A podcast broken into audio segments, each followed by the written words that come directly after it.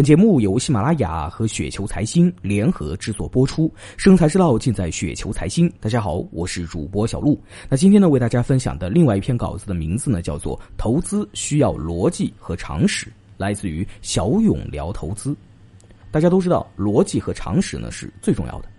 在投资的这个过程中啊，如果经不起这两样的检验的股票呢，风险就会变得非常的高，大概率呢就会输钱。反过来说呢，如果你的行为是符合逻辑和常识的，那么长期来看就会大概率的赢钱。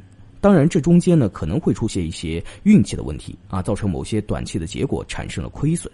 但瑕不掩瑜，没有十全十美的方案。其实每一个人都认为自己是有逻辑和常识的，但是这是不是正确的呢？就分辨不了了。如果自己一直坚持一套错误的逻辑和常识，那就会在错误的道路上越走越远而不自知，这是一件很恐怖的事情。有一个最好的分辨的方法，就是把时间呢用区间的方式来看啊，五到六年来看一次，或者是经历一次两轮的牛熊转换，然后再看一看自己的业绩呢就可以了。如果你的逻辑和常识是对的，那么经过两轮的牛市和熊市，时间呢也是过得比较长了。好的话呢，一年能够挣个百分之十五。中等的话，一年挣个百分之十。据此，我认为这个方法呢是可以的。但是如果你是亏损的呢，那肯定就是某一些方面出现了问题，自己呢却不认为有问题，然后就把责任推给政府啊、市场、别人的诱导、受骗上当啊、运气啊之类的。有很大一部分人输了钱，从来不会反思自己的方法出了问题，而更多的是什么呢？在细节上面做检讨。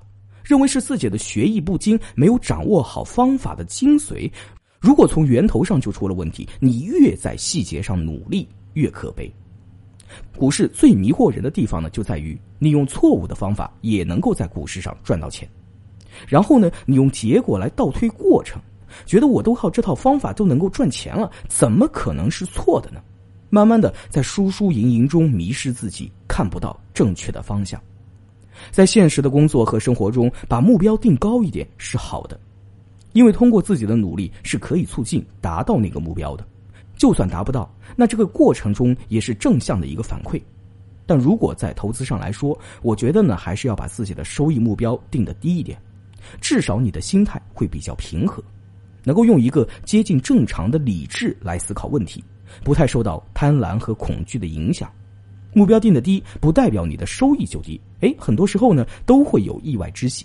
但是如果投资的收益目标定的太高的话，然后你就在这个方面呢，不断的努力，投入时间和精力，其实他们之间的关系呢，并不是成正比例的关系，自己的努力程度只是占了很小的一个因素。最后呢，再来总结说一句话：尊重常识，理性用逻辑的思维，平稳的心态，才能够在股市的道路上走得长远。